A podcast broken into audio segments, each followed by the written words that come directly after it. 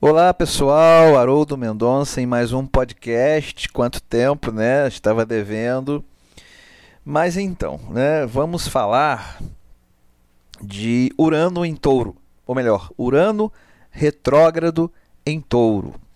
Ontem, dia 15, aos 10 graus e 41 minutos é, do signo de Touro, o planeta Urano retrogradou e ficará né, nesta condição até 14 de janeiro, chegando ali por volta é, de 6 e 43 de touro, 6 graus e 43 minutos de touro. O que, que esse movimento de Urano representa a nível coletivo e pessoal? Bom, gente, a nível coletivo, Urano ele ingressou em Touro há praticamente dois anos, 2018. E de lá para cá, né, a gente pode observar algumas mudanças, algumas, pelo menos, iniciativas, né, no que diz respeito à maneira de maneiras né, de ganhar dinheiro. Touro tem a ver com o consumo, a obtenção de bens, Touro representa o mercado financeiro, os bancos, a agricultura, a pecuária. Então, gente, isso quer dizer que mudanças repentinas, porque Urano é imprevisível, né? poderão ocorrer nestes setores. É, Urano, ele, vamos dizer assim, nos proporciona né, um, um, um repensar quanto a produção agrícola, a indústria de alimentação. Como vamos enfrentar, por exemplo, o desafio né, de alimentar 9 bilhões de pessoas em 2050? Então, até 2026, que é, até quando Urano ficará em touro, estas questões né, relacionadas ao, ao que eu falei, elas serão tocadas, né? isso será é, precisa vir à tona e ser questionado, debatido. É interessante que em 2018, curiosamente, quando Urano entrou em touro, aconteceu uma competição global de startups voltadas para esse tipo de inovação. Que startups que, que buscam né, é, novas tecnologias para o aumento da produtividade, touro, e a eficiência no uso dos recursos naturais, com tecnologia, Urano.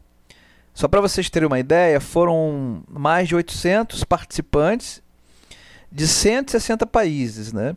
E desses, 10 finalistas foram selecionados para apresentar seus projetos num encontro que teve aqui no Rio no final de julho de 2018. Urano estava em touro. É, uma das é, é, startups finalistas foi uma brasileira, uma startup brasileira chamada Latsim, onde a proposta deles é, é usar a tecnologia de análise de dados para aumentar a eficiência da cadeia produtiva da coleta de leite e distribuição de produtos acabados. Então, gente, isso é bem típico de Urano, né? Representa bem esse papel uraniano no signo de touro. Agora, vamos falar especificamente da retrogradação, né, que é o, o motivo aqui da, do nosso podcast. Bom, durante esse período de Urano retrógrado, ou seja, repetindo, até 14 de janeiro, pode ser né, que neste período surjam algumas dificuldades é, neste avanço né, da busca de tecnologias, relacionadas à, à alimentação, uh, talvez até por conta da pandemia, né? Talvez seja necessário rever alguns projetos ou represente uh, a retomada também de projetos engavetados. Eu até fiquei pensando uma coisa bem curiosa. Por aqui, né, no, no Brasil, uh, lembrei do Pix, Pix, PIX, que é o novo sistema de pagamentos né, criado pelo Banco Central, que vai permitir o envio de dinheiro, recebimento, né, envio de dinheiro em tempo real, uh, E vai ser o fim do DOC, do TED. As transações elas vão ocorrer entre duas pessoas físicas, uma pessoa física e uma pessoa jurídica, duas pessoas jurídicas, instantaneamente. A previsão é que comece a funcionar 16 de novembro. Bom, é uma proposta bem a nível, uh, bem relacionada com Urano em touro, porque touro é o sistema financeiro. Né? Urano é inovação e tecnologia. Agora, pode ser que sofra algum atraso, né? É, sofra alguma demora, algum problema tecnológico. Por quê? Porque justamente 16 de novembro, Urano estará retrógrado em touro. Então pode ter algum impedimento, alguma dificuldade, ter que rever alguma coisa ou outra. Vamos ver, né? Bom, e a nível pessoal, gente? A nível pessoal, eu sempre digo, né? É importante analisar o mapa natal, né? E não só o trânsito de Urano, mas a revolução solar, os trânsitos. Mas mesmo assim, vamos dar aqui uma ideia. Bom, quem tem o ascendente, o meio do céu, e planetas entre 6 e 10 de touro, de escorpião, de leão e aquário, é, poderão sentir mais é, é, esse movimento de Urano retrógrado. Vou repetir. É quem tem ascendente, meio do céu, entre 6 e 10 graus de touro, leão, uh, escorpião e aquário. Tá? É claro que vai depender da casa onde Urano está transitando, assim também é, quais pontos né, ele pode, poderá estar ativando durante esse período. É, e é sempre algo muito particular que deve ser levado em conta o contexto também. Né? Bom, uh, vou dar um exemplo. Né? Vamos supor que a pessoa ela tenha o ascendente no começo ali de escorpião, como eu falei, entre 6 e 10 graus. Né? Isso quer dizer que Urano ele estará na casa 7.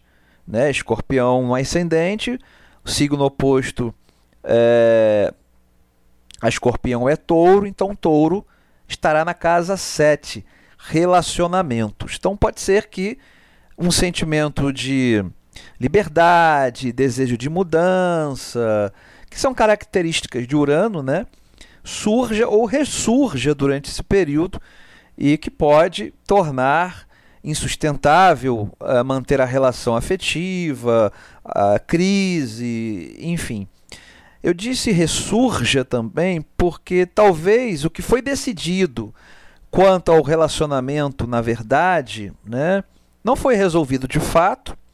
Há algo que não que de repente não foi não, não, não, não foi de fato resolvido né? Além do que pode não ser uma verdade para a pessoa, né? Então, Urano, ele representa essa necessidade, ele retrógrado, né? De rever, mas também de mudar. Mudar ou ressignificar, né? Com uh, certas atitudes e, enfim, isso vai mexer, né? Outro exemplo é para quem tenha o ascendente em leão.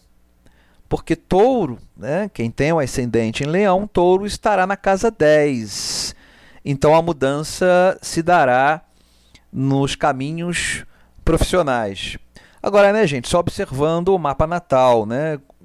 É, de forma genérica, né, vamos dizer assim, vejam onde vocês têm touro no mapa natal. Ou seja, qual é a casa do mapa que está ocupada pelo signo de touro.